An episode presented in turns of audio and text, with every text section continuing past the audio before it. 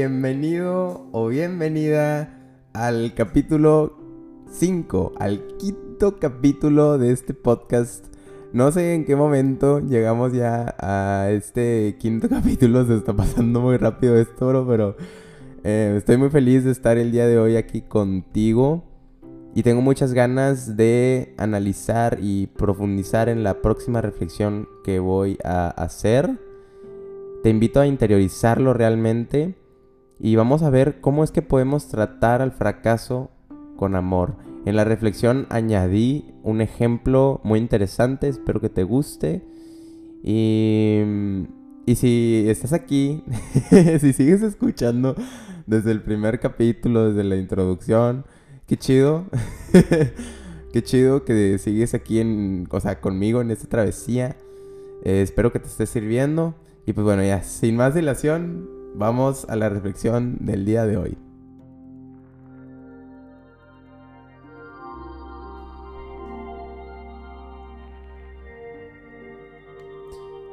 En la reflexión del día de hoy, revisaremos cómo es que el fracaso lo podemos ver con ojos de amor. A primera instancia, esto no suena congruente, pero te invito a escuchar mi perspectiva. Tomemos como ejemplo a Leonardo da Vinci, para ponernos en contexto. A diferencia de lo que muchos conocen de da Vinci, que generalmente es considerado como genio y estar por encima de los demás con un don superior, él fue un hombre iletrado, disléxico, bipolar y con déficit de atención. Pero eso no es lo que te cuentan. Nos han contado que él poseía algo distinto a todos los demás seres humanos, algo que a él lo pone por encima de los demás. Pero a mi perspectiva y a la perspectiva de lo que he investigado sobre Leonardo da Vinci, estamos hablando de que Leonardo fue un hombre perseverante, un hombre curioso, observador, apasionado, que se dejaba guiar por el amor. Amor por lo que hacía. Como hemos estado viendo a lo largo del podcast, estas valiosas características que poseía Leonardo son derivadas del amor, nuestro punto de partida. Pero esas valiosas características que salieron del amor no salieron de la nada. Tomemos como ejemplo a un niño. Como dijo Jesús, el reino de los cielos es de los niños.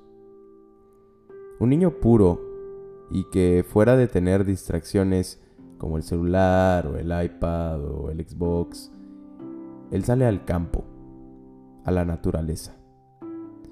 Es ahí donde la curiosidad del niño lo va a empujar a recibir lecciones de vida por parte de la naturaleza. Lecciones de vida que son valiosísimas, como por ejemplo lidiar con el fracaso. Quizás el fracaso para el niño es no poder subirse a un árbol, pero él lo seguirá intentando para lograrlo. Y es en ese camino tan simple en donde el niño se encuentra, por ejemplo, con la perseverancia. Y resulta que en una de esas, el niño se cae del árbol y se hace daño. Es cuando te enfrentas al fracaso lo que crea un miedo en ti que inhibe que continúes intentando tu objetivo. Nos han enseñado que el fracaso es malo y que lo tenemos que evitar a toda costa en nuestras vidas. Y yo creo al contrario, que hay que permitirnos fracasar. Porque fracasar nos hace crecer como personas. Leonardo da Vinci fracasó en Venecia, en Milán, en Florencia, en Roma y triunfó al final de su vida. Si lo analizamos a sangre fría, la vida de Leonardo da Vinci fue de un, entre comillas, fracasado. Pero claro, la curiosidad que se le inculcó a Leonardo desde pequeño fue imprescindible para que pudiera lidiar con el fracaso. Porque desde niño se le enseñó a lidiar con el fracaso. fue al dejarlo salir al campo, a la vida de afuera de casa, donde la naturaleza misma le enseña al hombre cosas tan importantes como lidiar con el fracaso. Y no solo es el fracaso lo que nos forma como personas, sino el cómo afrontamos ese fracaso. Hubo un episodio muy famoso de Leonardo da Vinci en donde tuvo la gran idea de hacer una tarta inmensa para una boda de 300 personas en Milán. Para este entonces él ya era conocido como el genio de Florencia. Em, su idea no solo era hacer una tarta inmensa para una boda de 300 personas, sino que los invitados pudieran estar dentro de esa tarta durante la, durante la celebración. Terminó la gran tarta y al día siguiente, al día de la boda, la tarta había desaparecido, ya que había sido comida por ratas y pájaros de la ciudad de Milán. ¿Y qué hizo Da Vinci? Él se fue a su casa a seguir trabajando, a seguir curioseando, a seguir investigando en vez de hundirse en el remordimiento del fracaso. Entonces fue que convocó a la ciudad de Milán y dijo, Ustedes que me han señalado de no haber podido ni siquiera dar cena a 300 personas, les digo que le he dado de cenar al Hijo de Dios. Y presentó el famosísimo cuadro que ya todos conocemos, titulado La Última Cena. Como podemos ver, el fracaso fue fundamental para que Leonardo pintara tal obra maestra. Y es por eso que considero que el fracaso debe ser mirado con ojos de amor, porque es ese amor al fracaso el que te estará empujando a ser mejor todos los días que le quedan a tu vida. Porque sí, el fracaso forma parte de la vida, forma parte de nuestro ciclo de vida.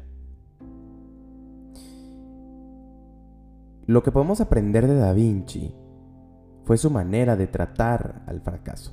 En lugar de rendirse ante la dificultad, decidió canalizar ese fracaso y convertirlo en una obra maestra. Cuando digo tratar al fracaso con amor, me refiero primero a aceptar que existe y que después de todo, si lo miras desde una perspectiva humilde, es beneficioso para nuestra persona es beneficioso para nuestra realización personal. Miremos con amor la vida y saldrán frutos hasta de las espinas. Bueno, esta ha sido la reflexión del día de hoy. Eh, este maravilloso ejemplo de Da Vinci, también cabe recalcarlo, lo he sacado de un video de YouTube titulado Da Vinci no hace falta ser un genio para ser genial. De el presentador Cristian Galvez. Para que si quieres vayas a checarlo, te lo recomiendo, está buenísimo. De ahí, gracias a él, le doy las gracias. Porque de ahí nació eh, la idea de poner este ejemplo para que tú y yo podamos entender a través de esta reflexión mucho mejor cómo es que podemos tratar eh, al fracaso con amor. Y bueno, dicho esto, te invito al próximo capítulo titulado la lógica del amor propio, eh, en el cual va a haber una colaboración. Estoy muy emocionado porque eh, la verdad es que, o, sea, no va a ser una colaboración física, más bien eh, es algo que quiero citar en el próximo capítulo de vida.creativa.mti en donde te invito a checarlo, está en Instagram, hay reflexiones buenísimas sobre la vida. Em, y estoy muy emocionado porque me permitió utilizar una de sus reflexiones en el próximo capítulo. Y pues sí, te invito a acompañarme. Espero que te haya gustado la reflexión del día de hoy. Te mando un abrazo. Eh, démoslo todo para ser felices en nuestra vida, para ser plenos. Y nos vemos en el próximo capítulo de este podcast llamado Amarilla